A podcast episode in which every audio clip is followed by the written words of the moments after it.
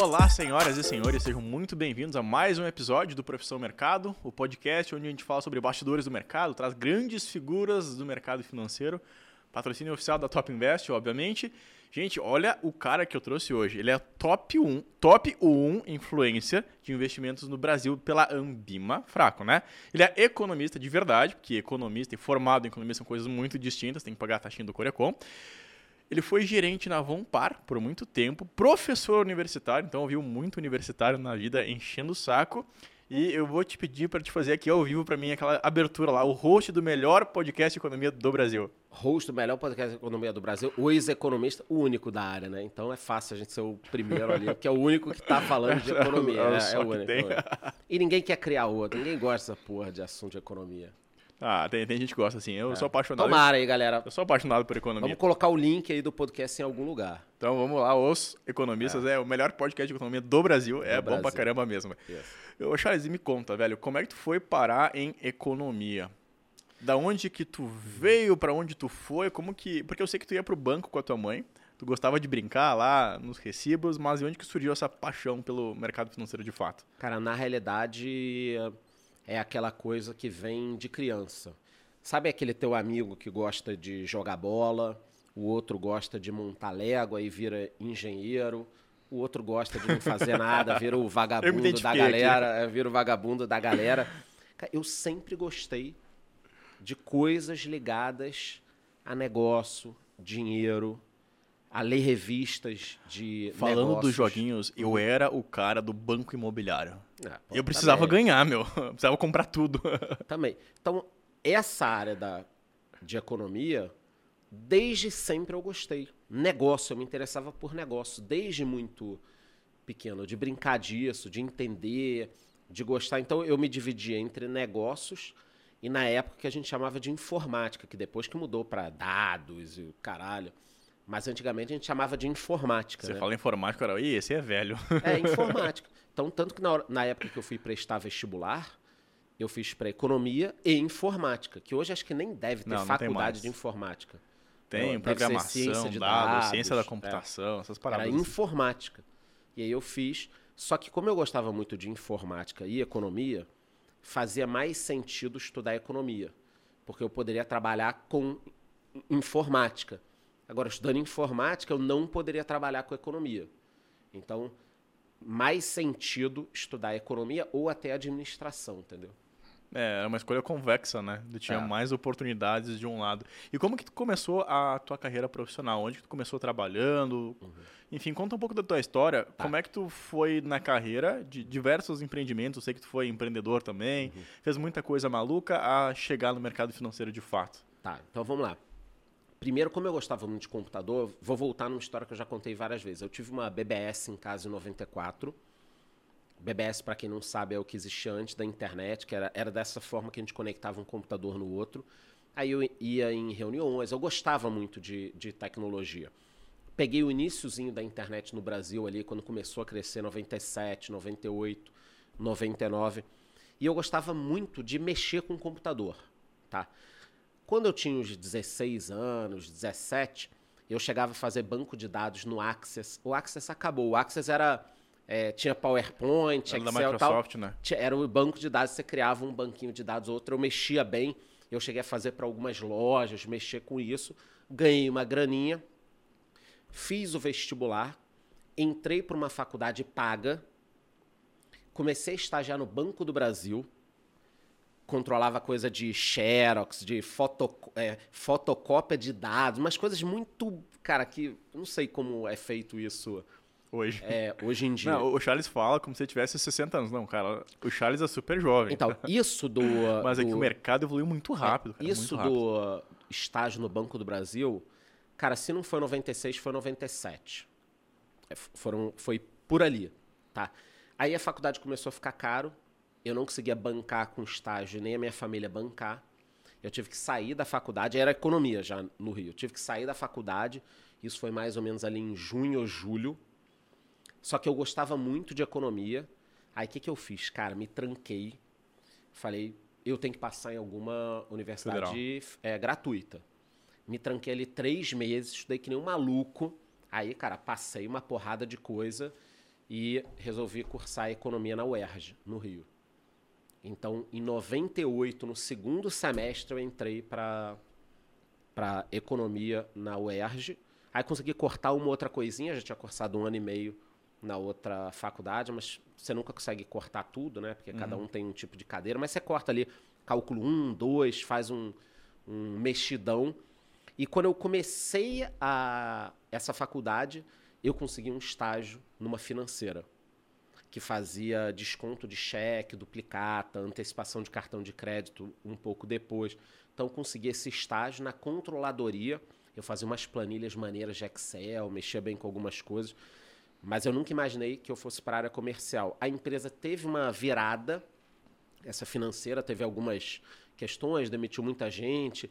98, 99 a gente teve muita crise. Para quem está assistindo agora, acha, ah, o mundo está numa crise ah, brava, tal. Nós tivemos voltando no tempo 2008, que muita gente pegou aqui, antes de 2008, 2001 e antes de 2001 a, a crise do final dos anos 90, que foi quando eu comecei a trabalhar no mercado financeiro. Então, o mercado estava assim, uma hora contratava e demitia, aí contratava, demitia. Eu entrei nessa empresa na controladoria, ela começou a demitir muita gente. Como eu era multitarefa, tipo, eu fazia planilha, mas o boy faltava, não, deixa, deixa que eu vou no banco. Ah, precisa alguém aqui para fazer um relatório. Cara, me manda aí. Ah, sábado tem. Foda-se, eu venho. Então eu era aquele cara. Eu era aquele cara que fala assim, não, vai ser o último cara a ser demitido, né? E a empresa acabou dando uma virada no jogo na época, porque da mesma forma como a economia caía muito, de vez em quando dava uma uma reaquecida. Uma, uma reaquecida. Eu estou contando para você entender o, o trabalho todo. Uma pessoa da área comercial tirou férias.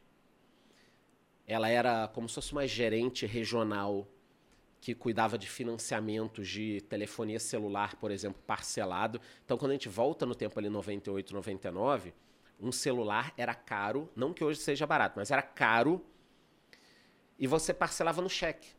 12 chequinhos, 24 chequinhos. Nossa, eu lembro dessa época. Então, a função dela era cuidar das lojas que faziam isso, vendendo produto de financiamento.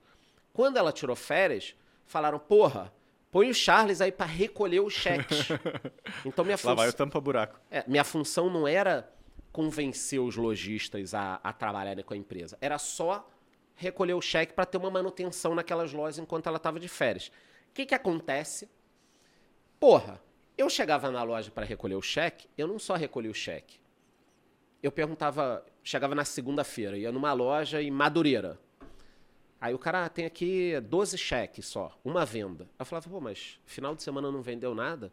Não, a gente vendeu, mas foi com outra empresa, tinha muita concorrência. Tinha o ABN, Amrobank, uhum. na época tinha Fininvest. Era uma época que tinha muita financeira desse tipo de. Tinha, tinha muito desconto naquela época. Tinha. E aí eu perguntava, pô, mas você só fez uma com a gente. Quantos celulares você vendeu no final de semana? Ah, vendi 50. Tem Pô, 49 e, na mesa. E, cara, e o que, que você fez? Não, não sei o que. Eu falava, porra, então posso pedir um favor, cara? Pô, tô passando aqui legal. Se eu passar mais dias na semana, tem como você trabalhar mais com a gente e tal? Ah, mas o meu funcionário não entende como funciona a tua, o sistema da tua financeira. Eu falei, não, pô, eu explico aqui e tal.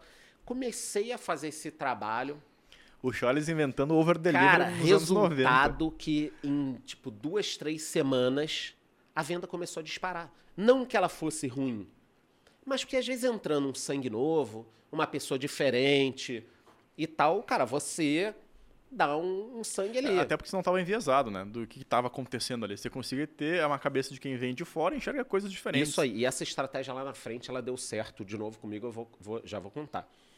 Então, quando acabou as férias dela, os caras da área comercial a falar: não, tira esse cara da controladoria, não vai mais fazer planilha, porra nenhuma, porque numa empresa é, que tem uma certa inteligência, a venda ela é muito importante. Então, é o que paga a conta? É o que paga a conta. Então, os caras falam: não, esse cara vai para a área comercial. E aí me chamaram para uma reunião: olha, cara, a gente tá te transferindo aqui e tal. Não é que você quer ou não.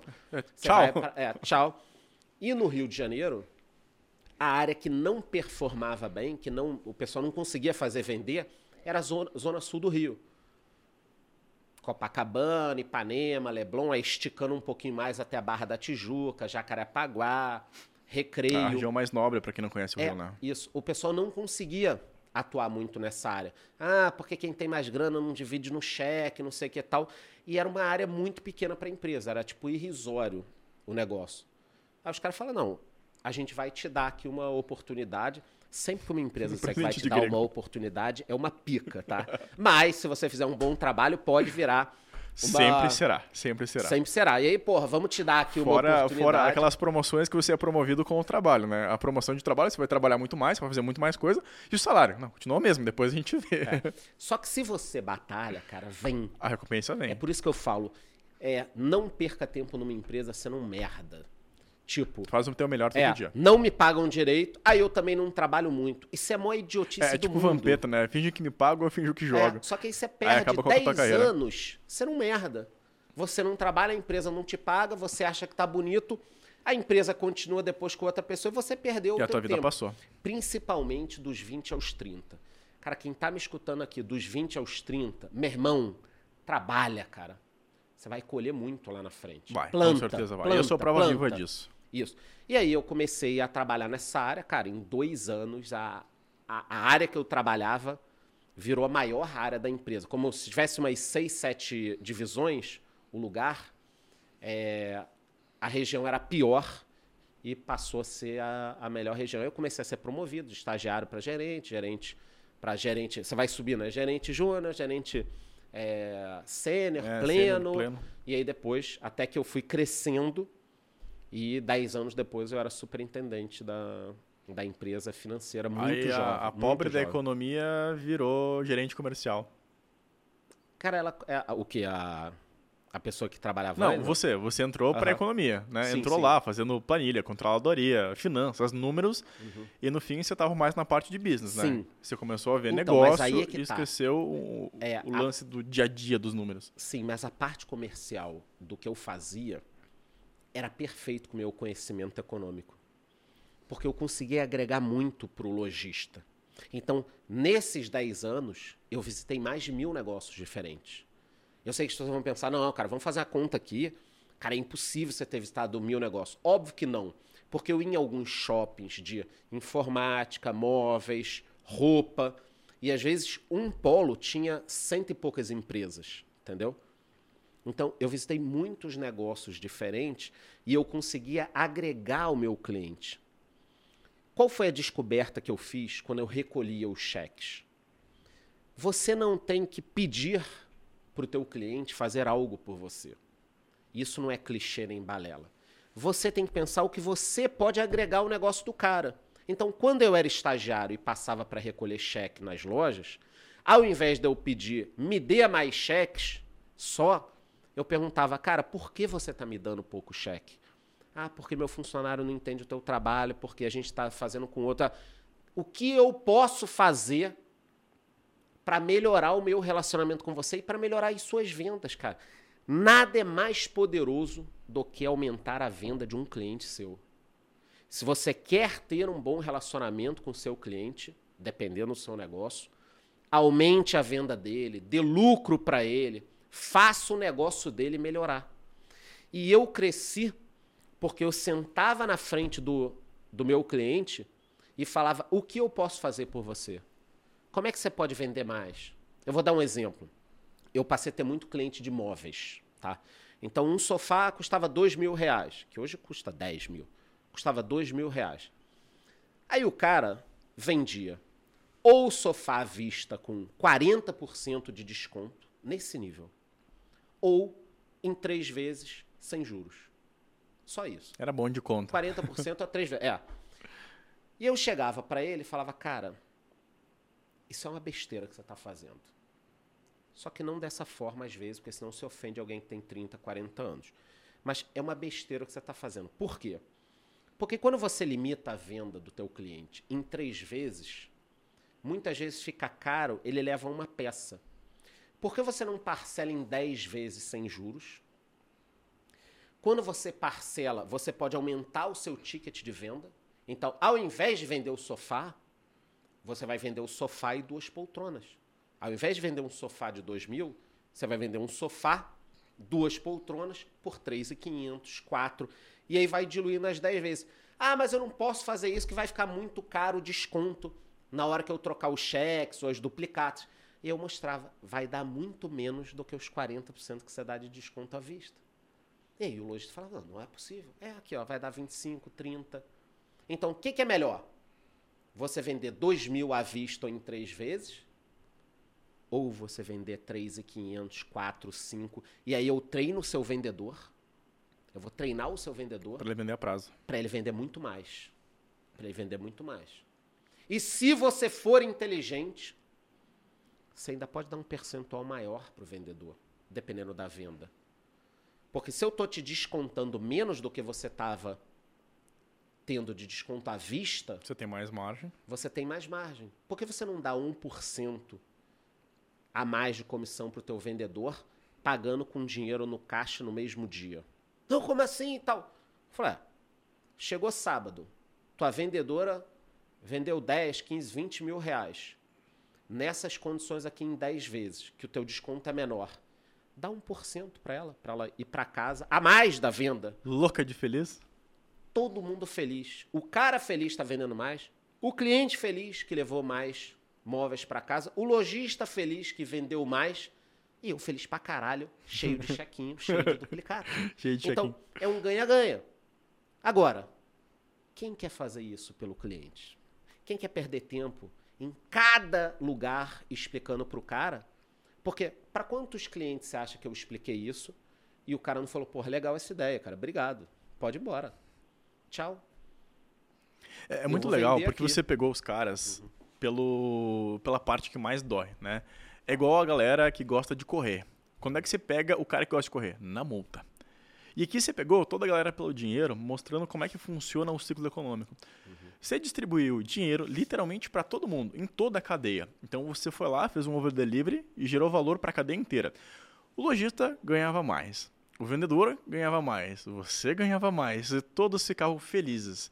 Agora, você estava num, num, negócio que era desconto de cheques, desconto de duplicatas. É que antigamente é... não tinha o cartão dessa forma, né? Mas, mas, tinha muito a ver com a economia, né? Tudo a ver. Tudo a ver. Então, cara, de certa forma você estava em casa. Mas aí você foi migrando aos pouquinhos para o comercial. E você teve uma outra aventura numa grande empresa aqui, que foi a Vompar.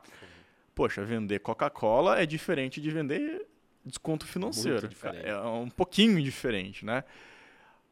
Aí como é que foi essa migração, cara? Porque é um universo completamente diferente. Ali estava no teu chão, né? Vender finanças. Mostrar para o cara como é que calculava. Ó, se teu desconto de 40% é mais caro que vender prazo.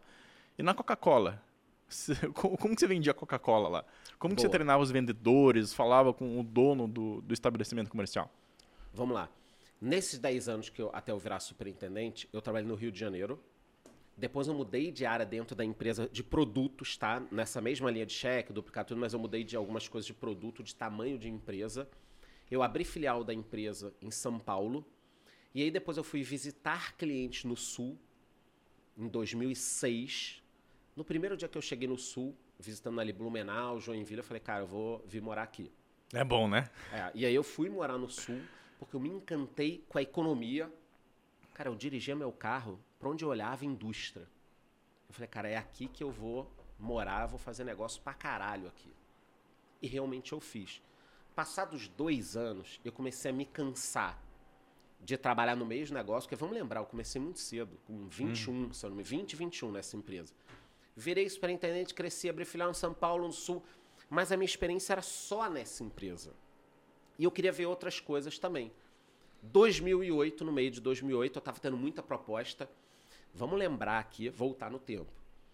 Até o meio de 2008, a economia mundial estava bombando, cara. 2006, 2007, 2000, início de 2008, bombando. Era só alegria. Só alegria. Cara, chovia oferta de emprego para mim, multinacional tal. Eu pensei, porra, eu quero trabalhar em outro lugar também. Já tinha uma graninha, porque fiquei 10 anos só trabalhando, só trabalhando. Cara, que nem um louco. Sábado, domingo, feriado. Cara, quando você tá numa ascendente... Mas o que você fez foi o certo, cara. Você tinha energia uhum. para trabalhar, trabalhar, trabalhar. Você construiu a tua reserva de emergência, teu colchão de segurança para poder daqui a pouco tomar um risco. Não era o Charles que não tinha um real no bolso Isso. ir lá tomar um risco e fazer um negócio diferente. E aí eu saí da empresa no meio de 2008. Pensei, cara, agora eu preciso dar uma pausa antes de entrar em algum lugar. Porra, depois de 10 anos. Puta timing pra dar uma pausa. É, o, o mundo não tinha quebrado ainda, tá? E eu queria melhorar meu inglês. Falei, cara, vou fazer um intercâmbio, passar um mêsinho fora. É, é uma forma de eu melhorar meu inglês e dar uma Desopilado. desopilada, né? Tá maluco. Pô, eu atendia meu telefone falando o nome da empresa, cara. Você começar muito novo numa empresa, trabalhar 10 anos, cara. Tua você- identidade começa a se confundir, né? Exato, você vira um crachá. Mas não tem nada contra, tá? Cada um tem uma história de vida. E aí eu fui pra África do Sul. Vamos lembrar que 2010 ia até a Copa lá. Já estava se falando um pouco de África do Sul, não tanto, mas me despertou curiosidade. Eles falam muito inglês. Falei, cara, vou passar um mês na África do Sul, melhorar meu inglês, ainda conheço um lugar diferente. Exótico. Fui, voltei. Quando eu voltei, cara, ali por agosto, a merda tava dando. Antes de setembro quebrou o lema, né? A merda tava dando. Cara, cadê que a galera aqui me procurava? Todo mundo queria te emprego? contratar. Cara, ninguém tava contratando.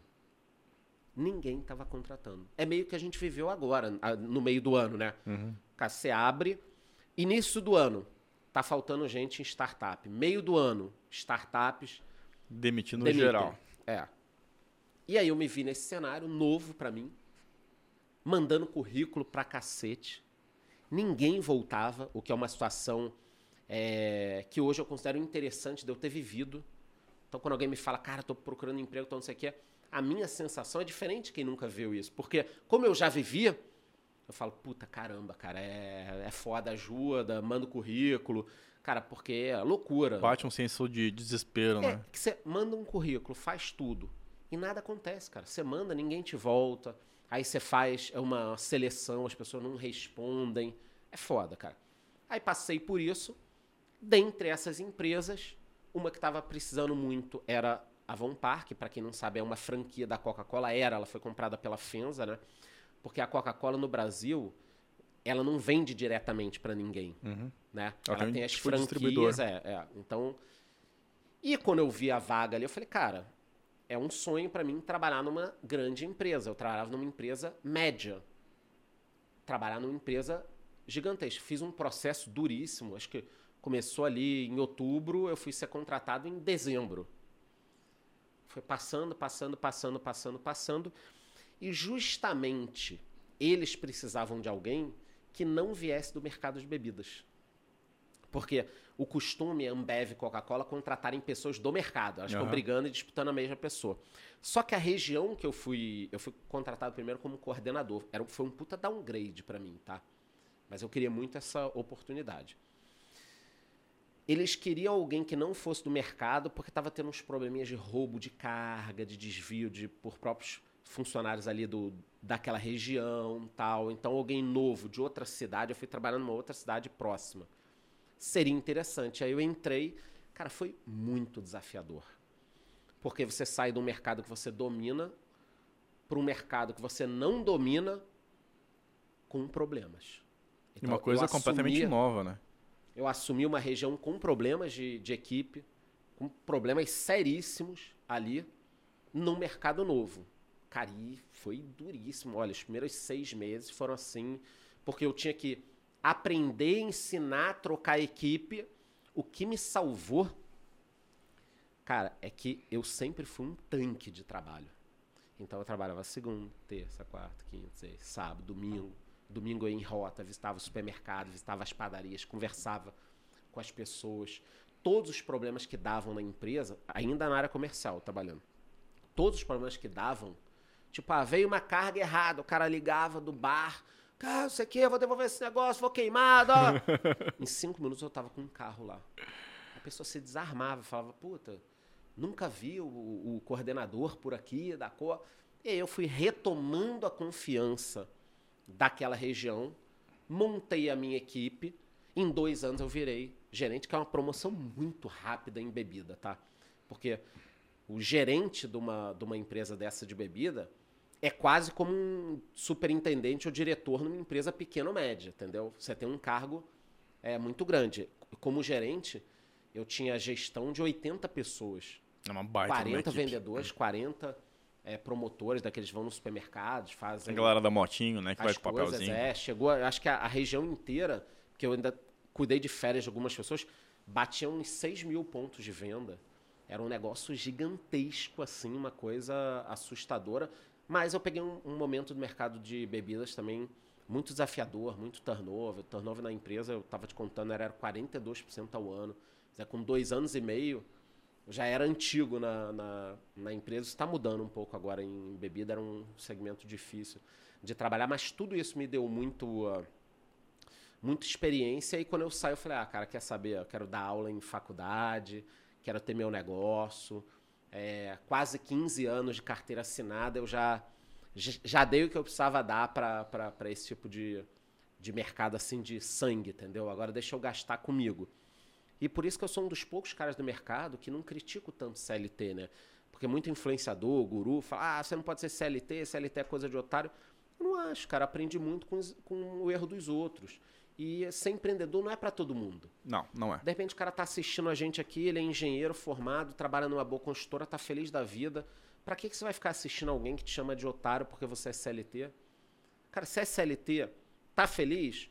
Só tenta aproveitar, tira dinheiro, investe, cuida, monta o teu sisteminha, se você puder dar uma aula ou outra, se especializar mais, mudar aqui. Tá ótimo, cara. Ser CLT não é coisa de otário, ser empreendedor não é coisa de otário. Otário é quem fica querendo cuidar da vida dos outros. Cara, eu concordo muito, muito, muito, muito contigo. Eu fui empreendedor a vida inteira, né? Eu fui CLT, trabalhei no escritório de contabilidade, eu paguei todos os meus pecados e eu sempre fui o intraempreendedor. Eu só cheguei aonde eu tô hoje porque eu era uh, funcionário do escritório de contabilidade e eu sempre fui um tanque de trabalho. Então, minha hora extra, eu fazia as finanças de uma imobiliária. Até que essa imobiliária me convidou para trabalhar lá. Depois eu vi que tinha um problema de fluxo de caixa. Caraca. Eu ajudei a empresa a criar um setor de aluguel, que o setor de aluguel resolvia o problema do fluxo de caixa. Virei sócio dessa imobiliária e fiquei muito tempo lá. Ainda sou sócio da imobiliária. E em 2011 eu comecei a Top Invest. Aí, comecei otário, a dar aula. Alguém, né? Exato. Né? Não, o otário trabalhava para alguém, não sei o quê, que ganhava uma miséria. Mas de 2011 para 2019, eu trabalhei, trabalhei, trabalhei, tirei dinheiro do bolso para manter a Top Invest. Não sabia ganhar dinheiro com a empresa. Uhum. Enquanto isso, eu estava sendo o otário que eu estava aprendendo com o erro dos outros, estava virando sócio da empresa. empreender não é para todo mundo também. Poxa, tu tem que ser um tanque de trabalho, como falou. Eu gostei dessa palavra. Cara, tem que estar disposto a trabalhar o tempo inteiro. Empreendedor não tem horário. Ah, o CLT, poxa, cara, não estou dizendo que é exatamente assim, mas tu sai do trabalho, tu vai com a Acabou. consciência tranquila. O coitado do empresário, cara, 10 horas da noite, porra, deu merda, ele vai resolver, cara. Não, não tem esse de horário, e não tem certo e errado. Não tem certo e errado nos investimentos, não tem certo e errado em nada. Não tem produto bom, não tem produto ruim nos investimentos também. Existe a pessoa certa para a função certa, para a hora certa. E eu acho que o mundo está muito polarizado. Ah, é 8 ou 80, é isso ou aquilo, esquerda ou direita. Cara, não é assim, velho. A vida não é preto e branco. Tem muitas outras opções que a gente pode escolher. E, poxa, tu virou professor. É uma, uma, uma quebra completamente diferente. Uhum. Poxa, de um gerente comercial, fodão lá, gerentão, grandão, e lidar com um aluno, cara. E eu sou professor, eu entendo esse, esse lance de lidar com um aluno, cara. Eu fiquei um, cara, acho que um ano e pouco. Eu dei aula em duas universidades, administração. Lá, lá no sul mesmo, lá em Santa Catarina. Marketing, logística, em duas cidades em Santa Catarina. E aí logo depois prestei mais um serviço para uma empresa do mercado financeiro. E depois resolvi, não, cara, chega, vou, preciso abrir negócio, preciso. E aí veio 2013, que foi um ano muito duro para mim por questões pessoais, que eu perdi muita gente, família, cachorro, foi um ano difícil. Isso eu não posso contar ainda, que vai estar no meu livro. Meu livro aí vem no final é, do ano. Vai ter essa parte. 2014 e 15 eu resolvi voltar para o que eu gostava, que era economia e informática. Então, por exemplo, em 2006 eu cheguei a criar um blog de finanças. Pensa, 2006, cara. E não levei para frente Nossa. porque, puta, é, não, Você não ia foco. ser o rei do mercado hoje. O rei o do rei. mercado. Quando chegou 2013, 14, eu me formei sommelier, que eu gosto muito de vinho. Resolvi criar um blog de vinho chamado Barrica News. Existe ainda? Existe. Tá? Eu não alimento ele, mas eu pago todo ano o, a renovação do domínio para não perder ele, porque tá ali, ele faz parte faz da minha parte história. Da tua... é, faz parte da minha história. E eu criei esse blog, comecei a postar, criei uma página no Facebook para espelhar o blog, porque todo mundo nessa época tinha Facebook. Cara, eu falei, porra, esse negócio tá indo bem no Facebook. Vinho, ninguém gosta de vinho, é uma coisa chata, né? Eu tentava falar de uma forma divertida. Eu pensei, pô, e se fosse também de notícia? E se fosse de viagem? E eu comecei a entender como o Facebook funcionava. Fui criando páginas, então esse blog virou coisas de informação de notícia. E aí depois eu montei página de adolescente, página de mãe, página de comida. Agora a gente já Olha tá... a cabeça de economista ganhando escala É, a ali. gente já tá ali em 2016, 17, Facebook bombando antes da morte dele. E virou um negócio, porque você ganhava por clique.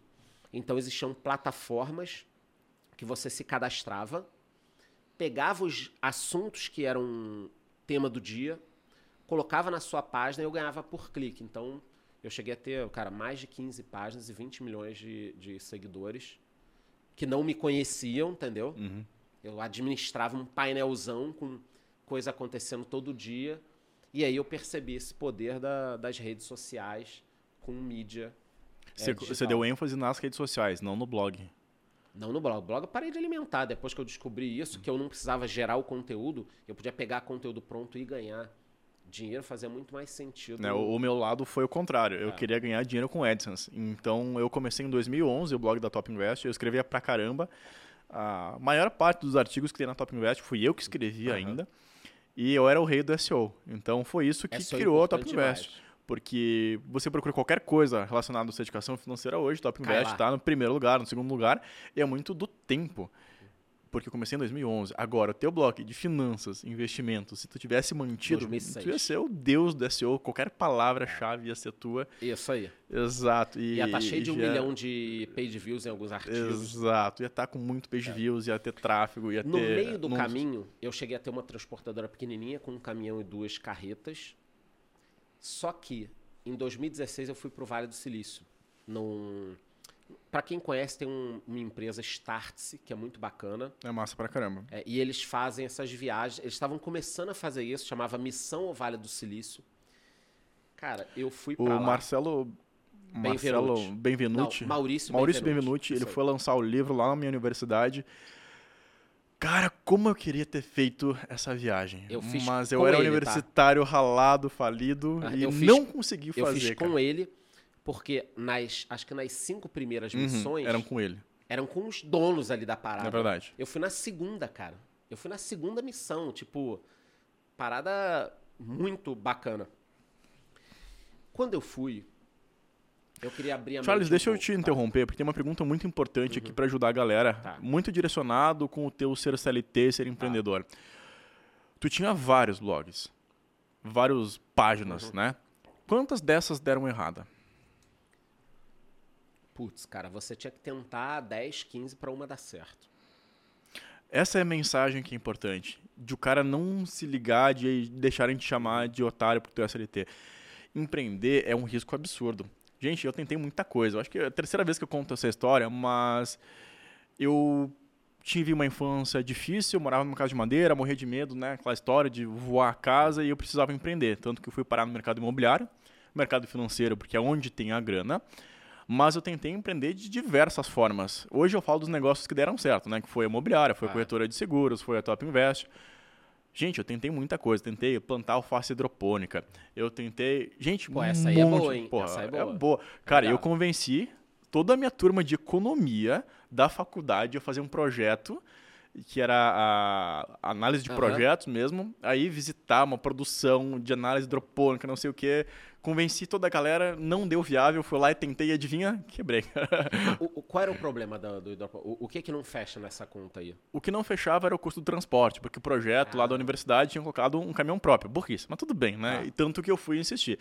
Aí o problema do meu projeto, que não fechou, foi porque eu não alimentei alface. E a alface morreu. Então deu um problema de quebra de estoque ali. Antes de sair as primeiras alfaces. Mas, cara, eu tentei muita coisa diferente, muita coisa diferente, até conseguir dar certo. Tentei. Blog sempre foi uma paixão, sempre gostei de, de internet, na real, porque eu entendi que dava pra ganhar escala. Eu tive uma agência né, de publicidade e propaganda que não deu certo. Tentei fazer site para terceiras, não deu certo.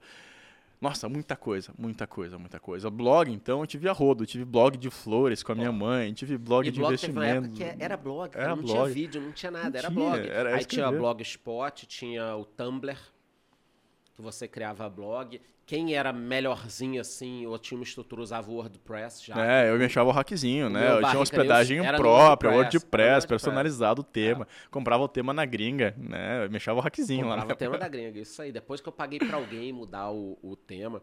E nesse meio tempo eu tive uma outra coisa é, também. Mas quando eu fui nessa missão Vale do Silício, era uma semana com a Startse. Só que o que, que eu fiz? Eu fiquei a semana com a Startse na missão e depois eu fiquei mais três semanas solto lá, no Vale do Silício. Dormindo nas casas, pegando Airbnb já, ficando em hotel. Porra. E eu voltei eu falei, cara, eu não quero mais ter negócio físico. Eu não vou ter mais negócio físico. Pelo menos não por enquanto. Faz sentido ter tudo online. Aí que em 2016, 17, eu acelerei o negócio das páginas. Que eu falei, cara, tá aqui, é rede social, é mídia, é internet, é ganho de escala. É... E é que eu comecei a focar nesse tipo de, de coisa. É engraçado, eu vim pro mundo digital não pela escala, eu fui aprender a escala depois. Eu vim pelo mundo digital porque no aluguel, nossa, gente, vocês não têm ideia do que é trabalhar numa imobiliária de aluguel. É um inferno na Terra. Imagina eu, um gurizão, aprendendo, empreendendo, sem saber nada, criei esse setor sozinho, sem curso, fui aprendendo, e errando e aprendendo, cobrar proprietário de imóvel, que era fiador, os caras queriam me bater, sofri ameaças de morte, cara, todas essas coisas que vocês imaginam. E o meu sonho de ir pra internet é que eu não ia ter o cliente Porra.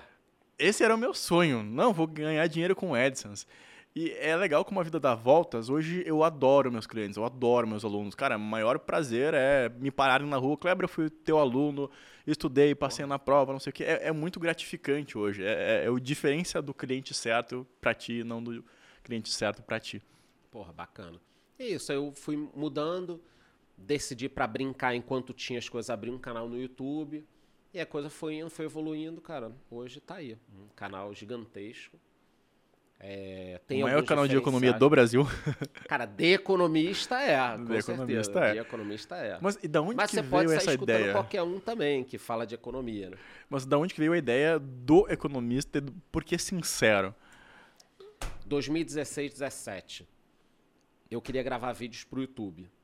Me incomodava muito os vídeos de gente mais prolixa, assim, ou repetitiva, ou que demora a falar as coisas. Eu queria falar de forma rápida e objetiva, só que eu não entendia que o YouTube não quer isso. O YouTube não quer alguém que fale no vídeo o que a pessoa quer escutar. Ele quer que alguém que fale o que a pessoa quer escutar em 15 a 20 minutos. Ele não quer que ninguém fale nada em um minuto. Porque senão a pessoa resolve o problema dela e vai embora. Então eu assistia muito vídeo que era assim. Um exemplo que eu gosto muito de dar que é real. Eu sempre gostei de drone.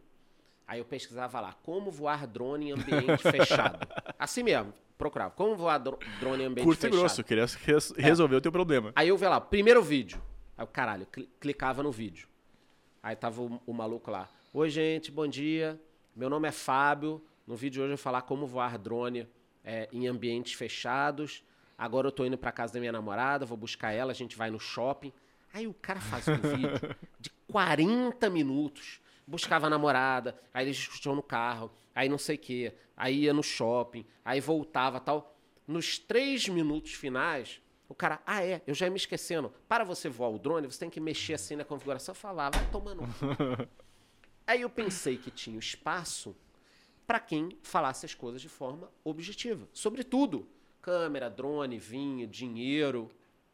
Só que não existia espaço para isso. Então eu fiquei ali tentando, errando, criei um canal chamado 59 segundos, que não era para falar em 59 segundos, era para falar rápido sobre vários temas, incluindo economia.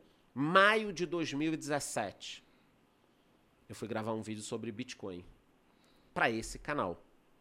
Os vídeos tinham 4, 5 minutos. Quando eu estudei direito Bitcoin, eu falei, caralho, não pode ser isso aqui, cara. Pô, se foi isso aqui que eu tô estudando, esse negócio vai para um milhão. Aí me interessei, comprei, fui picado Tá pela, rico, pela eh, fui picado por criptomoedas, comecei a gravar mais vídeos sobre criptomoedas no final de 2017, início de 2018. Mas e quantos minutos tinha esse primeiro vídeo sobre Bitcoin? Acho que uns 4 a 5 minutos. Tava, tava na média ali do, da proposta do canal. É. Esse canal não decolava, porque eu não entendia O algoritmo. o algoritmo. Então, por exemplo, tinha semana que eu postava cinco vídeos, semana que eu não postava nenhum. Aí eu olhava uns caras que eu falava, pô, não é possível, cara, o conteúdo do cara é muito pior que o meu. Conteúdo bosta, né? Bosta, bostaço. Caiu, o cara crescendo pra caramba. Por quê? Segunda, quarta e sexta, o cara postava no mesmo horário. Religiosamente. Religiosamente, um vídeo de 15 minutos. Eu lembro a primeira vez que a gente teve uma consultoria do YouTube. Ela disse: Não, mas o teu erro é um só. A tua frequência. Coloca lá no teu canal que vai ter vídeo sempre aquele dia, sempre aquele horário. Isso aí. E puf, começou a dar muito mais resultado. E era uma coisa tão besta que não vinha na nossa cabeça, mas não era o conteúdo, era o que o algoritmo queria que a gente fizesse. Então, aí, junto com esse canal 59 Segundos, eu criei o Economista Sincero e deixei quieto. Não alimentei com vídeo, eu alimentava os 59 segundos.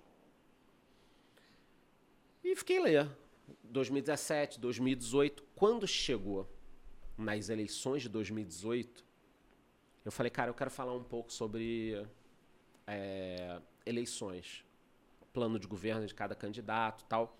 Só que eu tinha um feeling do seguinte: não é justo com um cara que me segue por causa de vídeo de cripto eu usar o canal para falar de política. Não é isso que o cara quer ver. O cara tá me seguindo ali por causa de Bitcoin, Ethereum, Cardano, XRP. O cara tava me seguindo por causa de criptomoeda. Eu tinha já, acho que mais de 200 vídeos, 250 vídeos. Eu falei, porra, mas eu tenho um canal Economista Sincero. Vou gravar vídeo sobre Tudo a ver, política, e economia. e economia no Economista Sincero. Soltei o primeiro vídeo. Cara, lá, o vídeo explodiu. Aí eu falei, opa, peraí. Eu tenho um canal aqui que, putz, mil pessoas veem um vídeo, duas mil, no máximo, porra, difícil, as coisas não andam. Aí eu postei um vídeo aqui mais sobre política e economia, abrindo o leque. Muito mais gente está vendo, vou ficar com os dois. Eu fazia uma live todos os domingos de cripto, dava um baita trabalho, assim, pô, 200 pessoas viam. E eu gostava daquilo. Eu faço live toda segunda e quinta. Então, Dá eu um sabia o nome de todo mundo. que Era um público cativo. Na live. Mas aquilo me tomava muito tempo pro retorno. Ah, pelo menos tinha que se pagar com AdSense ou alguma coisa, né? Porque também chega um ponto que você pode fazer o que você gosta, mas tem que te remunerar de alguma forma, senão você não vai nem viver. E aí eu fui fazendo isso, fui tocando os dois, até que eu entendi que eu poderia falar no Economista Sincero sobre cripto. Então mantive alguns canais como o Telegram de cripto, onde eu só falo de cripto, mas eu trouxe esse público pro Economista. Pro Economista Sincero, avisando a eles, olha, ali eu falo sobre tudo. Política até passei a falar menos, porque eu entendi o seguinte, essa turma de cripto pode ver os outros temas, desde que você respeite o pensamento delas. Porque nessa época, a galera do mercado financeiro metia o pau em cripto. E aí, quando eu criei outro canal, muita gente falou: puta lá, o Charlie se vendeu. Pô, entrou pro sistema, saiu da Matrix. Pô, a gente achava que ele fosse Red Pill. O cara, na verdade, tá no sistema. E não. O que eu consegui fazer foi muito bacana, porque além da galera de cripto começar a entender sobre o mercado financeiro melhor, sem balela, Sem pré-julgamentos. sem pré-julgamento, eu consegui mostrar para o mercado tradicional de fundos imobiliários e ações, olha, cara, tem um negócio de cripto aqui que é bacana. Para com preconceito e vem olhar. Então, o economista sincero, ele acabou sendo muito legal para mim e para a galera, porque eu pude falar o que eu pensava e unir a turma. Foi um dos poucos canais que não tinha é, é, muito hate, ainda não tenho até hoje muito hate, justamente por isso, que o pessoal sabe que eu falo o que eu penso, o que eu acho, da forma que eu acho. É, eu deixo as pessoas falarem nos comentários. Então, foi muito bacana por causa disso. Entendeu? E deixa eu te perguntar, cara, como que é o teu modelo de negócios hoje? Porque o que mais tem é a influência que só quer vender, vender, Arrasta pra vender, cima, vender, arrasta arrasta pra pra cima, clica aqui embaixo. Não tem nada de errado, inclusive a Top Invest é uma escola, a gente vende cursos. Mas como que é o teu modelo de negócios? Tu ganha dinheiro com, com AdSense, tu ganha dinheiro com... Enfim, Eu ganho dinheiro com AdSense do YouTube. dá de 3 a 4 mil dólares. Final do ano bate ali 5, 6 mil dólares, né? Que é quando todo mundo anuncia. É, não, não precisa abrir os Friday. números, é mais o, o- É. uma orientação geral. Puta, agora que eu ia falar o que todo mundo quer saber quanto eu tenho de dinheiro, mas tudo bem. Ah, agora, agora, saber, agora fala, né? Não queria te é, deixar Quase chegou aqui desconfortável. na, né? na- na- Vocês vão entender de forma mais fácil. Porque eu não, Não, não, mas pode, pode falar os milhões agora. E eu tenho dinheiro já, o que me facilita, o que é, eu posso falar não pro que eu não quero fazer, entendeu? Então eu tenho uma grana e também tenho curso, é, workshop que eu vendo, só que não de forma tão ostensiva como o resto do mercado, entendeu? Então eu consigo falar para a pessoa o seguinte, olha, é, vai investir, tá? Aqui eu tenho 99% do meu conteúdo gratuito, mas também tem esse curso aqui, que na minha opinião é o melhor curso do mercado, porque é o único feito por um economista. e aí eu tenho esse curso aqui. Só que eu só quero que você compre esse curso aqui se você puder, tiver grana, quiser evoluir. E aí a galera vem e compra. Então tem bastante é, aluno, mas também não abro o tempo inteiro porque me toma tempo de ficar ali respondendo, fazer tudo isso. Mas ele, existe um modelo de negócio no meu canal que é mais suave, mais brando para as pessoas do que os outros, o que também me possibilita ter um relacionamento com a minha audiência muito bacana. Porque eu acho que é uma coisa que vai mudar no mercado ao longo do tempo, né? A gente teve um, um, um ápice assim do arrasta para cima. O ápice do lançamento, do fórum de lançamento, Isso. do, do 7 em 1, 6 em 1. E aí, muitos dos meus novos seguidores, que eu considero amigos, eles vêm de influenciadores de todos os segmentos que só fazem conteúdo para vender. E aí o cara se sente à vontade quando vê o, o meu conteúdo. Que ele fala assim, caramba, cara, tô seguindo o Chaz há um ano e eu tô confortável. Ele- eu vejo vídeos dele no, no YouTube, eu recebo a news dele, toda sexta eu mando um e-mail, tá, galera? E não tá socando venda e venda e venda. Exatamente isso. Então a pessoa fica confortável. Óbvio que seria muito bacana que as pessoas comprassem mais os meus cursos, porra. Mas, cara, se não quiser comprar, bicho, me encontrar no shopping, quiser tomar um café, é, quiser torcer pro Vasco junto comigo pra ter essas alegrias que eu tenho, tá, tá ótimo também, entendeu?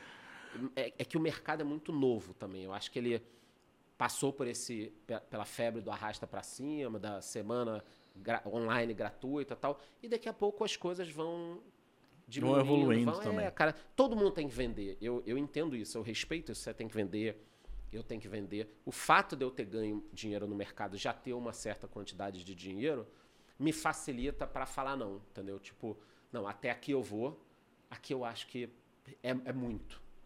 Entendeu? Então, as pessoas que me seguem ficam confortáveis. Eu acho que essa palavra. Eu, Eu já acho conversei que com muita gente. o, o sobre dinheiro ajuda pra caramba. Porque o nosso modelo, de certa forma, é muito parecido com o teu. Uhum.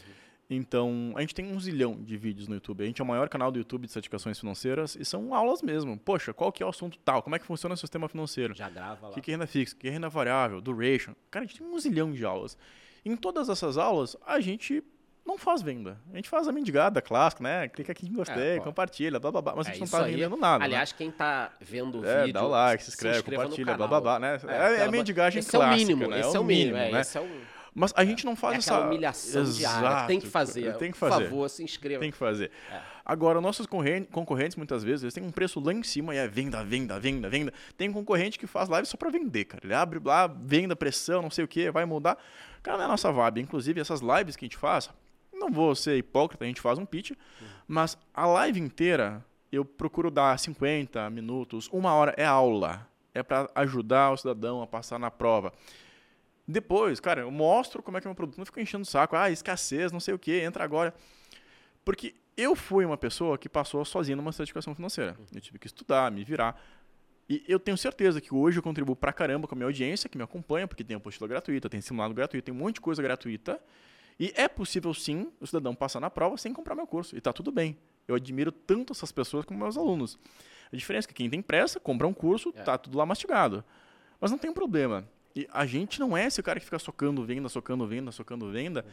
É muito mais o pró-aluno, pró-mercado e também trazer acessibilidade para as pessoas. O curso, é, acho que o, o teu curso, o meu curso, deve ser muito parecido. Ele traz para a pessoa um caminho, uhum. né? uma curadoria. Olha, indo dessa forma você vai Mais melhor, rápido. né? É como se fosse um. Você pode nadar numa piscina sozinho, mas quando você pega um treinador e o cara fala: opa, não cai na piscina ainda não. Alonga. Agora faz o exercício, puxa o teu pé. Aí você vai cair na piscina, o cara, opa, peraí, peraí, peraí. 30 polichinelos e tal. Tem alguém te assessorando. É como ir pra academia sozinho ou ir com um personal. Ah, faz diferença. Quem já fez isso sabe que faz, Faz diferença. diferença. Você olha pra mim, você sabe que eu não tenho personal, senão eu não estaria desse jeito, né? Eu até me ajeitar na cadeira aqui. Então, é um curso, uma mentoria, um workshop, ele pode te levar mais longe, mais rápido. Uhum. Né? Então, esse seria Esse é o, é o nosso ponto. E, gente, treinar com personal faz muita faz diferença. muita diferença. Você Inclusive, também não, treina, não, só- eu, é, eu é, também não, né? Eu, eu era muito da bike. Gente, eu pedalava 200 quilômetros num dia, final de semana. Amava até o dia que eu fiquei um mês sem pedalar. Acabou. Tá minha bike lá, 40 pau, perdido, jogado lá na, na sala da top. Minha esposa me enche o saco todo mês, vende essa bicicleta, não sei o quê. E a academia era assim, a academia eu ia na força do ódio. Só que sozinho, o que, que acontecia? Eu não ia. Poxa, hoje tem que gravar um podcast, amanhã eu tenho que gravar um vídeo. De- Não, tem uma reunião importante de trabalho. Com o personal, primeiro que ele fica lá me enchendo o saco, não faz isso É aqui. Ele fica lá é contando comigo. E eu sou uma pessoa que eu respeito muito o próximo, sabe? Eu penso muito no próximo. Até eu sou de câncer, o câncer tem que cuidar das pessoas, né?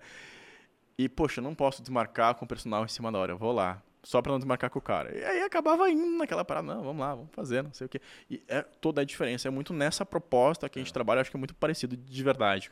E não é aquela pressão absurda de vendas, encheção de saco, cara. E no final das contas, eu não sei se a gente não vende mais do que os outros. Porque as pessoas sentem isso. É igual você ir lá no banco e o cara tá te forçando o produto e tem um consultor que tá lá pra te ajudar. É, ho- hoje A eu, pessoa ah, sente. Eu abro, o, quando eu faço a venda, eu faço um dia, fecho antes. Cara, tem isso aqui de vaga. O meu é, é isso mesmo, fecho. Ali mil alunos no máximo. Aí eu tenho duas, três pessoas que cuidam de, de responder junto comigo as, as perguntas. Porque eu- a gente É uma escassez real. Não, não é. As últimas vagas, vai fechar. Não, não, é, é que eu não consigo, por exemplo. Ah, vou, vou fazer uma promoção do meu curso para 5 mil pessoas. Se eu fizer, vem 5 mil pessoas. Mas o nível do atendimento, cara, a minha nota é exce- excelente no, no curso de respostas e tudo. Eu estou melhorando isso. Não dá para abrir assim toda hora e tal e tudo. E você é o economista sincero mesmo, cara. A, a produção preparou aqui no, no roteiro uma pergunta muito legal. Manda aí. É, da Gabi, né? Aquela. Como é que era o nome? Era. Bate-bola, jogo rápido. Pra eu te responder aqui em uma palavrinha, só pra gente dar uma descontraída. Cara, day trade, Sai fora. criptomoedas, É o futuro. NFT, Junto com criptomoedas no futuro, ingressos, cinema, teatro e fãs. concordo, concordo. Metaverso. Junto com NFT. Só que tomem cuidado. Agora uma mais polêmica, empresa estatal. Tem que vender tudo. Tudo. não deveria existir isso. Ah, concordo. Hum, Estado não tem que ter empresa. Não, mas no ponto de investidor. Ah, para É, investir, tu compraria empresas públicas mistas? Eu invisto em empresa pública. E companhia aérea? Nem fudendo. Nem fudendo é o melhor, cara. Uma vez um professor me perguntou que tipo de empresa tu não investe? Companhia aérea, construção civil, porque eu sei como todas elas quebram, e governo. Governo eu fico fora. Eu Cara- até mordi a minha língua esses dias, porque tem umas de graça, mas... Eu vou explicar. Posso falar é, antes, sem cortar a perguntinha uma Pode, coisa? pode, pode. Não, depois a gente Eu toca. vou explicar de uma vez por todas para vocês porque eu não invisto em companhias aéreas. Ah, por favor, eu já ouvi tu falando, mas é, a explicação é épica. Uhum. A explicação é épica. Existem dois cenários para companhias aéreas. Cenário quando a economia está boa. O que, que acontece quando a economia está boa? O mercado está aquecido, petróleo sempre sobe. Quando o petróleo sobe, fode a companhia aérea. Então, quando a economia está bom, Tá ruim. é ruim para a companhia aérea. Quando a economia está ruim e o petróleo cai, é porque existe uma recessão ou o mercado está ruim, as pessoas deixam de viajar, os aviões ficam voando vazios, o que é péssimo para as companhias. Então, a conclusão que eu tenho é a seguinte: quando o mercado está bom, é ruim para a companhia aérea. Quando o mercado está ruim, é ruim para a companhia aérea. Ou seja, sempre é ruim para a companhia aérea, por isso que quase todas no mundo acabaram Quebra. quebrando. Então, por isso eu não invisto em companhias aéreas. Se vocês quiserem me deixar nos comentários qual setor aí vocês não investem, seria bacana para a gente saber depois. Eu, eu concordo com essa tese eu sou um apaixonado pelo setor aéreo. Eu gosto de avião, eu vou para caramba. Ah, beleza. Né? É. Voar, beleza. Sou fã da Gol, gosto do atendimento, sou cliente diamante, essas paradas todas aí de quem voa seguido. Milha, milha, bacana. Milha, eu faço muito rolo com milha Quem não também. tem milha é louco. Né? Quem não tem milha é louco. Agora, investiria na Gol? Jamais. E não é o problema da Gol, é todas. Tem um programa muito legal no Discovery que é de aviões, né? Companhias aéreas, o aeroporto, tem de vários países. E aí você começa a ver o caso daquelas companhias aéreas, e eu sou muito curioso, sou o curioso médio, né? Aquela companhia aérea faliu. Aí você vai ver um outro episódio da outra companhia, faliu. E você vai ver o lifetime da companhia, 5, 6 anos, e quebra. VASP, Varig, Olha aí, tá Brasil. Durou o quê, cara? Três meses. É... Putz, a vermelhinha lá. A Avianca. Avianca. Eu vou falar uma parada, eu era tão inconsequente nessa época que eu falei que eu trabalhava muito, abri filial em São Paulo e tal, que foi bem na época que a VASP tava meio. Vai quebrar, não vai quebrar e tal. E aí tinha muita promoção de passagem, ninguém queria mais voar a VASP. Eu, caralho, promoção, a semana da VASP, comprava, ia, voltava, ia de novo. Só pra acumular a milha. É, eu comecei a ir, vol... não, pra, pra pegar passagem barata. Eu comecei a ir voltar de São Paulo um dia, a gente conversa só sobre isso. De carro primeiro, porque a empresa não queria que eu abrisse filial lá. Eles foram contra, eu bati de frente. E aí falaram, então você que vai pagar. E aí depois o Corajoso. negócio... Não, aí depois o negócio bombou. Mas no início eu ia de carro e quando eu comecei a passar aí de avião, foi bem nessa fase, cara, Varig, Vast, tava tudo quebrando. Nossa, ali. a Varig era época, tem, deixou uma legião de fãs, um serviço diferenciado. Sim, galera prato, do sul bairrista. Talher, é, pô, talher. Um Nossa, a Talher é a primeira classe, cara. É. E a Varig tinha pra todo mundo. Mas pode voltar aí que eu acabei passando o setor. Não, mas essa explicação é, é muito boa, cara. Ah, e construção civil também, eu sou muito desse meio, assim. Eu acho que o construtor civil ele vai muito do ego, às vezes ele não calcula direito o ciclo econômico, então pode ver, tem uma exceção na bolsa, acho que a maioria tá tudo quebrada também. mercado de construção civil é o seguinte: por que, que ele acaba se ferrando muito? Quando a economia aquece, os caras acham que o mercado vai bombar para sempre, Forever. pagam um valor absurdo nos terrenos e começam as construções. Nesse momento, os preços sempre disparam. E muitas vezes eles já até venderam alguns apartamentos na planta e aí dá um rolo do caramba, porque as pessoas, algumas pagaram à vista, você já não consegue mudar o preço, e dá um rolo do cacete. Ou seja, mercado muito bom também, as companhias se alavancam. Uhum. Sempre depois do mercado muito bom, vem mercado ruim, como tá agora.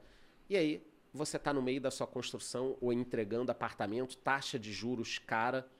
Hoje em dia não faz o menor senso, dependendo do, da localização do tipo de imóvel, você investir em imóveis.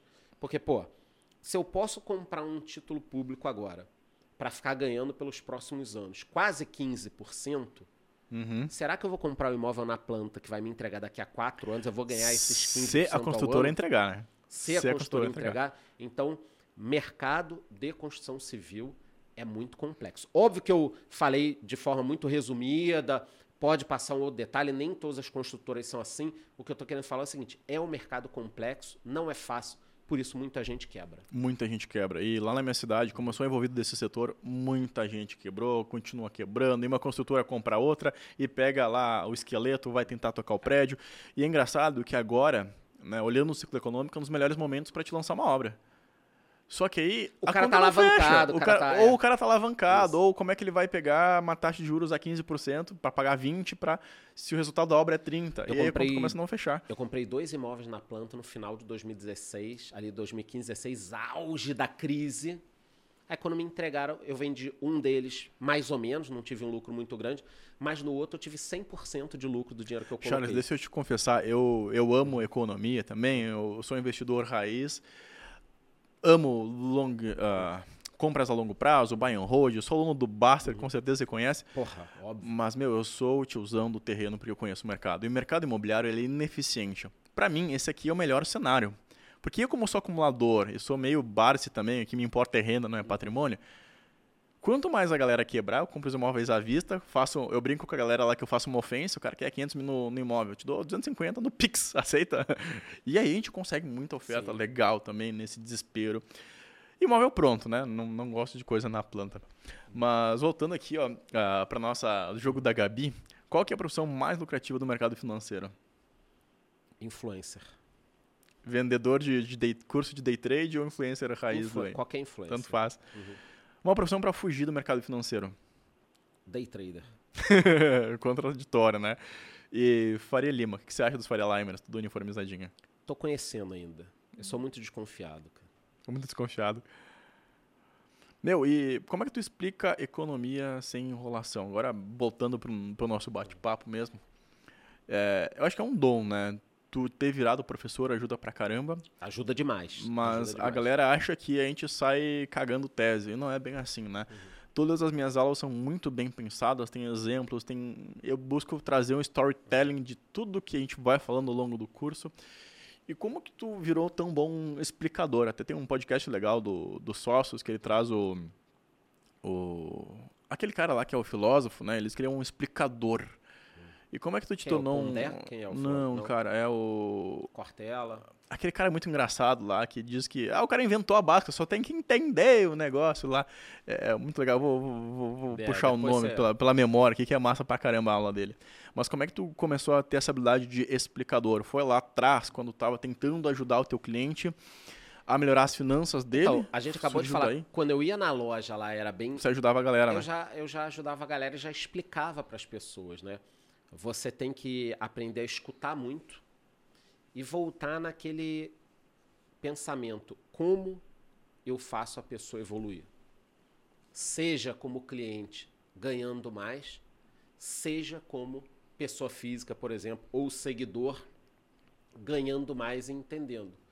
Então, como economista sincero e criador de conteúdo de economia, quando eu ganho quando a pessoa que me segue entende algo, ou deixa de perder dinheiro, ou ganha dinheiro, que é o ideal e que está difícil hoje em dia. Então, o meu trabalho hoje é explicar até que a pessoa entenda, do jeito que for, socar, socar, socar conteúdo, até que a puta, agora eu entendi o que é inflação. Agora eu entendi o que é inflação. Então eu vou explicar, depois trabalhar incansavelmente pro cara não perder dinheiro. Porra, não cai em pirâmide, não faz isso, não vai começar por day trade, cuidado com opções, faz isso, faz aquilo. Que é, é desesperador, porque você vê que a é, pessoa é, perdeu dinheiro. Ah, mas eu botei todo o meu dinheiro em cripto. Puta que pariu. Aí você vai. Então, eu tenho que explicar. Mas e a gente que é mais velho, a gente sente uma empatia pelas pessoas. Claro. Eu não sei se você já caiu nisso, mas eu já fiz day trade. Eu já fiz alavancagem em mercado Forex. Eu já perdi muita grana no mercado financeiro. E eh, são erros que a gente já cometeu e nossa, dá uma dor, cara, não faz isso. Então, eu tenho que explicar até o fim, fazer com que a pessoa não perca dinheiro, o possível, e depois, que é o último estágio, que ele comece a ganhar dinheiro e pense num futuro mais próspero, gerador de renda. Esse é o meu trabalho como influenciador. Renda, renda, renda, renda. Renda. Patrimônio e renda, né? Patrimônio e renda. Tem muita briga. Ah, mas é melhor pensar em patrimônio, é melhor pensar em renda. Cara, esquece tudo isso. Pensa nos dois, pensa no futuro, trabalhe o máximo que você puder, ganhe o máximo que você puder de dinheiro e invista o máximo. Eu acho muito legal que você foi eleito o top 1 uhum. de influenciador da Ambima. Uhum. Sobre investimentos. À frente dos meus chefes aqui, do, do Thiago Negro, do, do Perini, uhum. esse tipo de coisa. Além de ser economista, o que, uhum. que tu acha que te ajudou foi essa habilidade de explicar? Porque o lance do professor, a galera até às vezes diz, Kleber, você está repetindo. Cara, é repetitivo de propósito. Você só vai aprender repetindo, repetindo, repetindo, repetindo. Eu digo, cara, escreve essa parada que eu falei aqui na live. Por quê? É o repetir que tu vai aprender. Uhum. Tu acha que isso te ajudou a ser o top one do, dos influencers da Mima? Eu acho que ajudou demais. É, ah, parou, parou? Não, o Caião tá me ajudando aqui, é o Clóvis de Barros, o, o, o, o filósofo. E pegar o uma Clóvis água. é massa pra caramba. Ah, o nome do cara. O Clóvis de Barros é massa pra caramba, meu.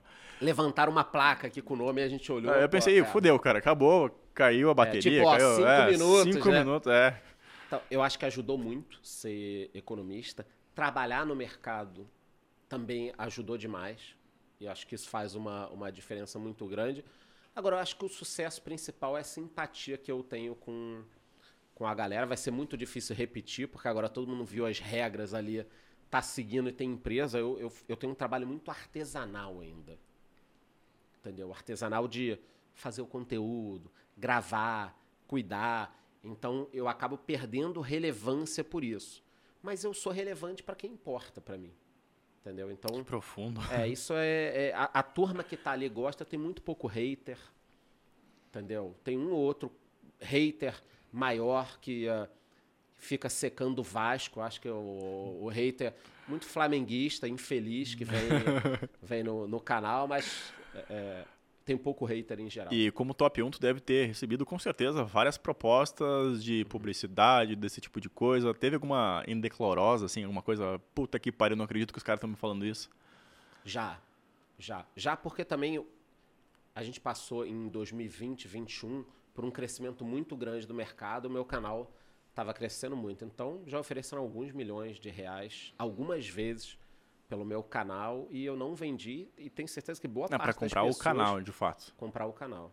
É, não, mas tanto eu digo falando de... quanto não falando. Não, eu, eu digo de proposta decorosa. Cara, vai fazer uma propaganda de pirâmide financeira, alguma parada, já apareceu esse tipo de coisa? O tempo inteiro. Em 2017, 2018, quando eu falava sobre cripto, o que mais tinha era opção de, de pirâmide correndo atrás e, e gente fazendo isso. E eu sofri muito porque tinha um projeto de uma moeda, eu não vou citar nomes aqui, e uma empresa. Os dois eram os maiores patrocinadores do mercado de criptomoedas, principalmente uma empresa que chegou a anunciar na Globo, gigantesca. E o que, que acontece? Como eu não aceitei dinheiro dessa empresa e os outros influenciadores aceitavam, eu nunca consegui palestrar num evento de criptomoedas. Vocês nunca pensaram por que, que eu não faço palestra um em evento de cripto? Eu não aceito dinheiro. É verdade, é verdade. Eu não estou dizendo que quem participa aceita. O que eu estou dizendo. Sim, mas é que você fechou é aquela porta naquele momento, 2017, a galera ficou de mal. 2017, 2018, eu não palestrei em eventos, eu era relevante em cripto, porque eu não aceitei dinheiro. Uma vez teria um evento, teve um, um evento em Brasília, o cara me perguntou: quer participar? Eu quero, beleza, então eu vou ser e tal. Eu falei, cara, que legal, vou conseguir participar. Finalmente. No dia seguinte, ele mandou mensagem: putz, cara, não vai dar, não sei o que tal. E porque ele me chamou, e aí logo depois ele falou: ó, vai ter, sei lá, acho que era coisa de 10 ou 20 mil reais que ia receber, a mais não sei o que. Eu falei, cara, eu não quero nada, meu irmão. Eu só quero falar. E aí eu fui desconvidado, cara. Parada assustadora porque eu não aceitei dinheiro. Volto a falar, eu não estou dizendo que todo mundo recebe. Às vezes alguém fez por amizade ou alguma coisa. Eu estou falando o meu caso. Eu não palestrei em 2017, 2018, porque eu não aceitava dinheiro. Ponto. É punk, cara. É punk. É punk. Mas, mercado é cara, é duro, você cara. faz um trabalho muito bonito. Ser honesto custa é, caro. Custa caro. Custa caro. Entendeu? E eu vejo isso pelo nosso mercado também. Tem muita gente legal, mas tem muita gente que não tem nada de ética. Mas a gente deixa de vender, a gente deixa de fazer várias coisas porque a minha ética, os meus valores vêm em primeiro lugar. E tu faz um papel muito bonito. Falando um papo mais sério agora, tu faz um papo muito bonito, tu fala de economia, tu fala de investimentos, tu fala sobre empresas. Por exemplo, muita gente está falando de investimento, mas, cara, a tua explicação sobre companhias aéreas, sobre construção civil é muito legal. Tu ajuda com certeza muitos universitários, esses universitários que te admiram. E hoje, ainda tu acha que é possível ganhar dinheiro, ganhar relevância como influencer num modelo parecido com o teu, sem ficar vendendo curso, mais com AdSense, mais com publicidade, um curso mais soft, ou acha que é melhor ir trabalhar tá no mercado financeiro CLT mesmo? Não, acho que dá. Acho que dá para ganhar sim. É... Só que as pessoas estão exigindo mais. Eu acho que elas cobram mais. A coisa de dois, três anos, qualquer um chegava falando qualquer coisa. Tem que ter coisa, profundidade e conhecimento é, que tá falando. A galera comprava. Agora, opa, quem é esse cara aqui, ali? Óbvio que tem muita gente que é tão boa de marketing digital que supera o entendimento do conteúdo. Mas eu acho que dá sim. Até por um ponto que eu sou repetitivo sempre nos lugares que eu vou falando, que é o seguinte. É, o Brasil já tem um número muito grande de investidores? Não. Tem muito espaço para crescer. Muito espaço para crescer. As pessoas já resolveram seus problemas de dívida? Não. Então, o problema financeiro é muito grande no Brasil.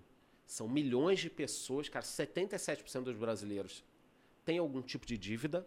Se não me engano, saiu o estudo da Serasa, que era 65% estão com o nome no Serasa. Alguma parada assim da, da população econômica ativa, O né? Porque a gente tem último número que eu 200 vi- milhões, mas nem todo mundo é economicamente ativo. O último dado que eu vi era de 77% com algum tipo de dívida, o que não quer dizer que a pessoa é inadimplente. Está e negativado. 27% inadimplente. É, talvez eu tenha confundido, mas é, Não, é um pode número ser gritante. esses assim. 60 e poucos. Porque tem o economicamente ativo, que é o cara que está trabalhando de fato, tem o CPF ativo, esse tipo de coisa. É. Charles, uma última pergunta. Ah, que dica tu daria para um economista que está se formando agora? Como Olha que ele vai pro- ter sucesso? olha para o mercado financeiro. Então, a coisa de 15, 20 anos, quando eu estava começando ali, 25 anos, vai. O que, que a gente pensava muito? Carreira em banco, né? Ser, ser gerente de banco, aí você ia começar ali incrível ainda. Vai subir. Agência abrindo pra cacete, bancos de fora vindo pro Brasil. Então, qual era a onda? Pô, vou trabalhar num banco. E ali eu vou fazer carreira. Legal, ainda dá para fazer isso hoje. Só que os bons gerentes de banco fizeram o quê? Viraram agentes autônomos. Uhum. Então, a coisa de 3, 4 anos, cara, teve muito gerente de agência, que é um negócio Saindo. duríssimo. É duro pra Se caramba. alguém tá assistindo aqui, É, a- nosso público tem muito Cara, bancário. É duro. meu irmão, o é gerente de agência, cara, É duro. só se fode, cara. É meta pra bater. Aí quando tá tudo bem, putz, agora eu vou tomar um café. Aí Vai nada. Um problema, um, um cara estourou o cheque especial, uma empresa não pagou duplicata, e aí o cara tá resolvendo um cheque que não bateu, uma duplicata que não sei o quê, o chefe ligando que a pessoa não bateu a meta de título O de caixa que tá dando diferença. O caixa, cara, o cara fica, entendeu? E, e assim, é a rotina diária, né? É louco, é louco. É a rotina diária. Tem que gostar, velho. É, o cara. é, e, e as pessoas não têm noção disso. Uhum. Eu tenho, se tiver amigo em, em agência. E, e o cara vai subindo. É E aplica mais maior. responsabilidade. Ca- Dá pra ganhar muito dinheiro, é uma carreira Sim. lindíssima, mas tem que estar ciente que não é trabalhar das 10 É. às 4, é, punk. É, é uma carreira dura com muito aprendizado. Por E, e aprende pra caramba, É, velho. Aprende porque pra caramba. Uhum. é parecido com o que eu fazia, de visitar muito cliente, de ter muita coisa. O, o gerente de agência, ele estuda vários casos todo dia, seja de pessoa física, seja de pessoa Ele é obrigado Jurídico. a fazer networking com todo tipo de pessoa. Cara, ele fica um, um profissional incrível com o tempo. O que, que essa turma fez? Migrou para os escritórios de agente autônomo. E muitos gerentes acabaram virando sócios Uhum. dos escritórios. Então, isso foi uma coisa bacana e merecida. Né? Foi uma evolução da carreira, de certa Putz, forma. cara, graças a Deus. E estão ganhando muita grana também. Sim, e quem ficou nesses bancos, talvez agora os bancos também vão olhar mais para a parte de investimento. Santander Estão, tá olhando, acordando. né? O Santander tá com o. AAA, o Itaú tem o Ion, a galera tá bem acordada. Eles estão olhando. Então, o mercado de investimentos ele deve crescer muito nos próximos anos. Então, pode ficar na agência? Legal, bacana, eu acho legal. Só que o mercado de investimento deve crescer um pouco mais. Então, acho que essa área de agente autônomo, fundos de investimento. Consultor de investimento, que é o modelo É. europeu que tá vindo pro Brasil também, é massa. Aí caramba. agora o- é o, é o teu jabá e É. as certificações. Você vai precisar de certificação Não, isso? cara, mas assim, ó, eu. Por que, que eu sou tão transparente e muito na tua vibe?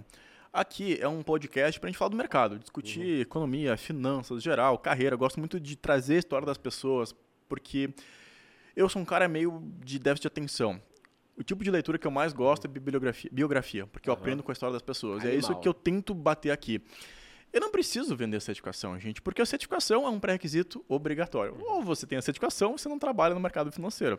Então, por isso que eu não bato tanto nisso. Qual a É certificação coisa hoje para galera obrigatória. que quer? Eu, eu tô fazendo o contrário, né? Eu tô perdão. Pô, vamos a falar. E, entrevista. e Vamos- não é vamos jabá nenhum, não. É para quem, tá, quem caiu de paraquedas aqui e quer saber o seguinte: qual o mínimo que eu tenho que ter hoje para trabalhar como gerente de banco, para eu ser bem reconhecido a certificação e para agente autônomo? Quais seriam as duas Para certificações? ser quem tá agente assistindo a gente? autônomo, tem que ter uma prova chamada Ancor. Tá. Tá? É uma prova muito focada na profissão. Então, a gente vai ter módulos que falam sobre a profissão do agente autônomo de investimento, lavagem de dinheiro, mas é muito focada na profissão. Para o bancário ser um gerente hoje, ele tem que ter uma certificação chamada CEA. É mais difícil que Ancor. Então, na Ancora ele passa em 20 dias, na CEA vai precisar uns 30 dias. Só que o CEA é uma sigla, a Ambima que gosta tanto de ti, uhum. é o Certificado de Especialista de Investimentos. É uma prova muito mais completa. A gente aprende investimentos, planejamento de investimentos, tem uma noção sobre sucessão, sobre previdência, sobre renda fixa no Brasil, lá fora. Uma certificação muito legal que tu tem um título de especialista. É isso que tu precisa para trabalhar no banco.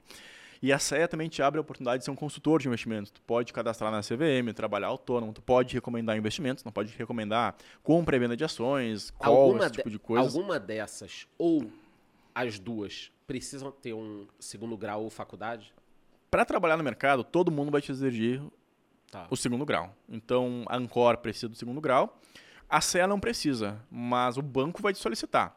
Para te, te cadastrar na CVM como consultor, tu vai precisar do ensino superior. Então, é meio que obrigação. E eu quase me formei em economia, quase me formei em contábeis, passei 10 anos na universidade e depois me formei num EAD para ter o, o, selo do MEC. Então, o selo do MEC, a graduação é mega importante hoje. É uma obrigação básica. Legal. Assim então, como a certificação é. Então, quem está vendo aqui e pensou, pô, legal, gostei do papo desses dois malucos aí, gosto de economia, pensa em trabalhar num banco, numa cooperativa de crédito. Cooperativa é massa pra caramba. Então, banco cooperativa, ele vai por esse caminho do CEA, é uhum, isso? Isso aí. Tá. Tem provas anteriores, né? Tem a CPA10, a CPA20, que ele vai evoluindo. Uhum. Mas eu fiz a CPA20 lá em 2011, se eu não me engano, que ninguém tinha. Uhum. Hoje, sem sombra de dúvidas, eu faria a CEA. Tá. É mais Estuda, completo. É mais completo. Estuda um pouquinho, mas faz uma vez na vida. Ganha tempo, é investimento. Porque é uma escadinha, né? A gente tem a CP10, que faz X, a gente tem a CP20, que faz X e Y, e a CA faz X, Y e Z. Cara, vai direto no topo lá, te qualifica e pronto. Você pode ser gerente, você pode ser consultor, pode ser. Então vamos lá, ó. Resumindo para a galera aqui sobre mercado financeiro. Quer trabalhar num banco ou numa cooperativa de crédito, faz o CEA. Exato. Certo? Quer ser um agente autônomo. É o Ancor. Faz Ancor quer ser qualquer um dos dois, tem que ter uma universidade. Não quer estudar na universidade, não quer fazer certificação, quer ser um vagabundo, vira um influenciador. É isso? É mais ou menos então, isso. O mercado financeiro é dessa forma. ou banco, ou corretora, ou influenciador. Não quiser estudar porra nenhuma, vira um influenciador de finanças. Não, a, a, brincadeira do Charles é, é, engraçada, mas, cara, o Charles estuda pra caralho. Senão não ia Sim. saber toda essa profundidade. Então, para te dar certo como influencer, não é mais sair falando besteira. Ah, invista no tesouro direto. Que é o tesouro. Cara, você tem que entender de precificação, tem que entender a profundidade das coisas. Uhum. Então, a brincadeira é boa, mas o cara tem que entender. E eu não diria meio vagabundo, cara, mas eu não sou muito da academia. Não sou do MBA, fazer uma pós, um mestrado mas eu estudo pra caralho, velho. Eu leio pra caramba, podcast o tempo inteiro. Então, um aprendizado que a gente tem aqui, passando aqui pra vocês também é massa pra caramba. Eu tenho uma baita certificação de vinho, mas acho que não serve. Né? não, pro mercado financeiro não vai ajudar. Não, é, é, excepcional, é W73, que é uma certificação internacional bem importante. Tô caminhando para daqui a uns 3, 4 anos fazer o A4, só que é muito caro. É, é tipo de, um CFA, hein? É coisa de tipo uns 100 mil reais para fazer o meu próximo nível. Credo. É, Credo. 100 mil reais. E você vende vinho? Onde que a galera compra vinho do Charles? Não, não, não vendo ainda. ainda? Ainda. É. Pô, tá lá no sul, né? Tá lá no sul. Eu tô, tô, na fase de ir testando, provando os vinhos. Mais ou menos uns 20 anos eu tô fazendo isso. Então é um trabalho muito duro, galera. Daqui a pouco o Charles abre uma vinícola lá no sul, umas terras Pode bonitas ser. lá. Tô cansado desse mercado, não aguento mais essa quando o Vasco for pra Série A, eu penso. Né? Ganhar Libertadores, eu penso. Mas, mas, lá no Sul não quis torcer pro, pro Havaí, pro Figueirense. Na cidade que eu morava, que era Joinville, que eu tava morando, tem um time bacana. Joinville que chegou na Série A. Mas Joinville é pertinho de Curitiba, ó, Atlético Paranaense, Curitiba, é pertinho, então. Pertinho, uma hora e meia. Mas... É mais perto do que daqui a São Paulo. eu sigo Vascaíno, sofrendo. É, te entendo, te entendo. Charles, onde que a galera te encontra, meu? Bom, quem assistiu isso ainda quiser me encontrar de alguma forma, pode procurar no Instagram charles.vix, Vix é W-I-C-Z, ou no YouTube Mas como é, como é que é teu sobrenome de verdade? Charles Mendlovix. Aí quando era Charles Mendlovix, ninguém me achava. então eu botei Charles Vix. E no YouTube, Economista Sincero. Eu tô pensando em adaptar isso aí, porque vocês me encontram no Kleber Stumpf, alemão raiz, Não, assim. Esquece, Kleber esquece com K. É, eu tô Muda pensando, isso, você é o Kleber Stumpf, vou botar com um C daqui a pouco, vou pedir pra mudar meu nome, tá, tá, difícil. Galera, deem um like nesse vídeo, se inscrevam, sigam o Professor Mercado no Instagram também. YouTube do Kleber, da Top Invest também, se vocês quiserem saber mais sobre esse mercado de certificações financeiras, que é uma obrigação. Não preciso vender, porque vocês já sabem que vocês precisam, né? E tô sempre lá em live, segunda, quinta, ajudar vocês mesmo a passar na prova. Charles, muito obrigado, foi um prazer inenarrável te ter Vamos aqui, cara. estudar, hein, porra. né? Vai Vamos estudar. Já falamos tudo, certificação, tudo bonitinho, então... O Charles fez Com duas você. faculdades de economia, então vai estudar, siga o exemplo. fiz uma faculdade, dois MBAs. Ah, bom, você fez uma faculdade até o meio, depois você fez mais Ah, uma, né? isso, Então isso. são duas. Vamos, vamos. E dois, são quatro, né? quatro títulos. Galera, um beijo. Um abraço. Tchau. Valeu, galera!